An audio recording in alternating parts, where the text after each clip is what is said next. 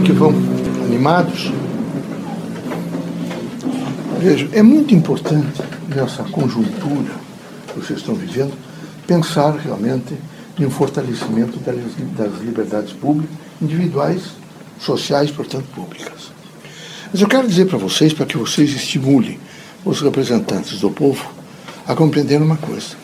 Liberdade, veja, sem educação é ilusão. Vocês não têm a menor É sempre ilusão. Liberdade tem que ter absolutamente o suporte de um processo de educação. Então vocês todos têm que estar muito preparados para permanentemente transferir isso a pessoas de responsabilidade, por exemplo, na composição e na elaboração de leis. Sem essa composição e elaboração de leis, a coisa complica. Além desses elementos todos, é, é, fundamental que vocês façam a força do autoconhecimento. Como é que eu sou diante dos constrangimentos do mundo, diante das pressões, diante dos, da, daquilo tudo que representa fato social, fato político, econômico, como realidade existencial bem constatada. O que é que eu sou em tudo isso? Então, quando vocês conseguem se avaliar um pouco, vocês começarão a compreender que é preciso, o espírita, ter uma prontidão geral para todas as coisas. Vocês têm que ter os cinco sentidos, inclusive a, a dimensão da observação do corpo, absolutamente em prontidão para o que der e vier. Mas vocês devem ter a devida cautela para responder. Vocês recebem todo o influxo, todos os acontecimentos, processo e vão ver como é que vocês vão responder. Tem que responder depois de processado. Porque esse, esse afoitamento e essa coisa para fazer imediatamente não dá tempo de pensar e nem de chegar a um termo adequado para cada situação. Então, os espiritistas precisam ter cautela. Os espiritistas devem viver uma força de construção contínua, não, não podem ser criaturas amedrontadas, não podem demonstrar pavor, medo, angústia. Por quê? Porque a prece, ela não pode só convalidar eh, a força de vocês no momento de crise. Ela tem que ser um elemento substancial e alimentar do cotidiano. Quando ela é realmente é, a força do alimento do espírito, ela não tem, vocês não têm problema, vocês têm é, prontidão para resolver todos as, os desafios que surgirem à vossa frente. Mas quando vocês esperam que aconteça uma coisa, para depois vocês se prostrarem de joelhos, ou ficarem numa expectativa de dizer que Deus tem que atendê-los, mas vocês nunca atenderam vocês mesmos. Vocês ficaram sempre distantes. Aí nas horas que vocês precisam, vocês se põem praticamente a lastimar e a lamentar. Então a prece, ela tem que ser um alimento diário. E ela deve ser consciente, responsável solidária com o povo. Quando vocês fizerem um pedido para, para, terceiro, para vocês, para terceiras pessoas, vocês se perguntem muito: será que o que eu estou pedindo é lícito, justo digno? Ou eu estou fazendo um pedido que é absolutamente imoral, que não tem procedimento, não procede a nível de uma sustentabilidade, vejo, humana e pessoal, eu tenho que ter uma responsabilidade. Eu tenho que saber o que eu vou pedir. Eu tenho que saber a extensão da minha convicção no sentido de força social.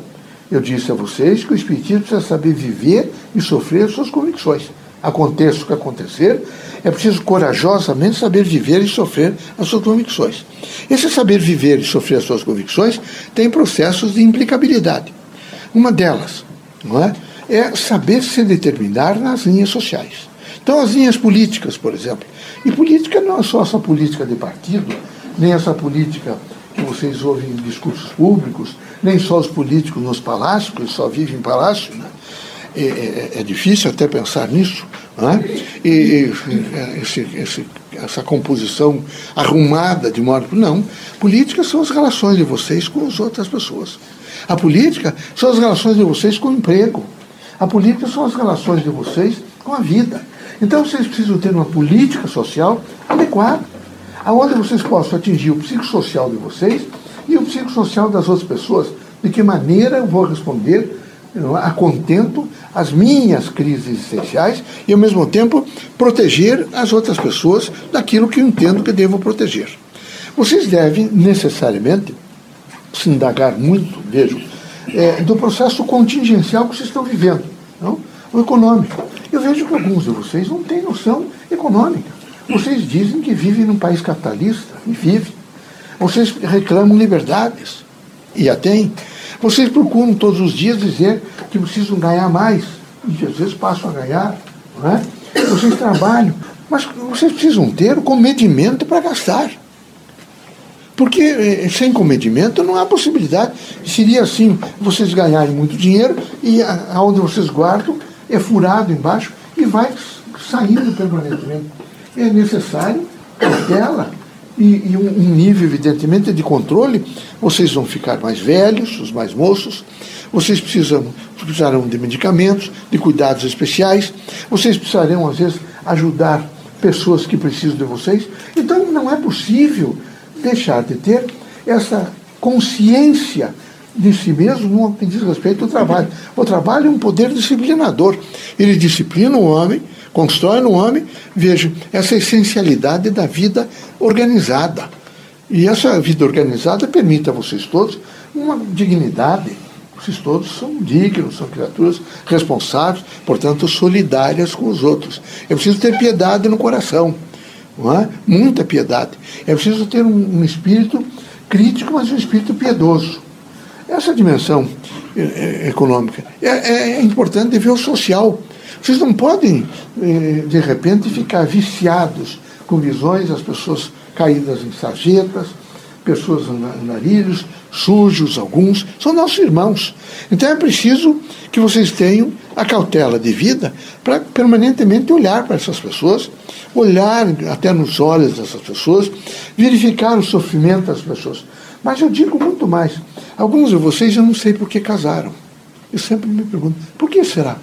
O homem para ter uma mulher que faça café, almoço, para ter relações sexuais, é isso? O pagamento que vocês farão do lado de cá é muito caro, meus amigos. Espírito não tem sexo. Não esqueçam disso. Vocês precisam rapidamente compreender os seres humanos. E o que eu sinto é que vocês têm, às vezes, uma alta afabilidade com as pessoas estranhas, eu diria até os estrangeiros, né, de, na linha eh, familiar de vocês, mas são extremamente agressivos e indóceis com as pessoas que convivem com vocês. É como se vocês tivessem sempre que agredir, que sempre houvesse um contraditório. Tenham a dignidade, se não estiverem vivendo bem, de cada um fazer o seu rumo. Mas não ficar evidentemente, se atritando e destruindo pessoas. Filhos, netos, parentes, vizinhos, amigos e todo mundo que toma conhecimento de permanentes agressões. O que é isso?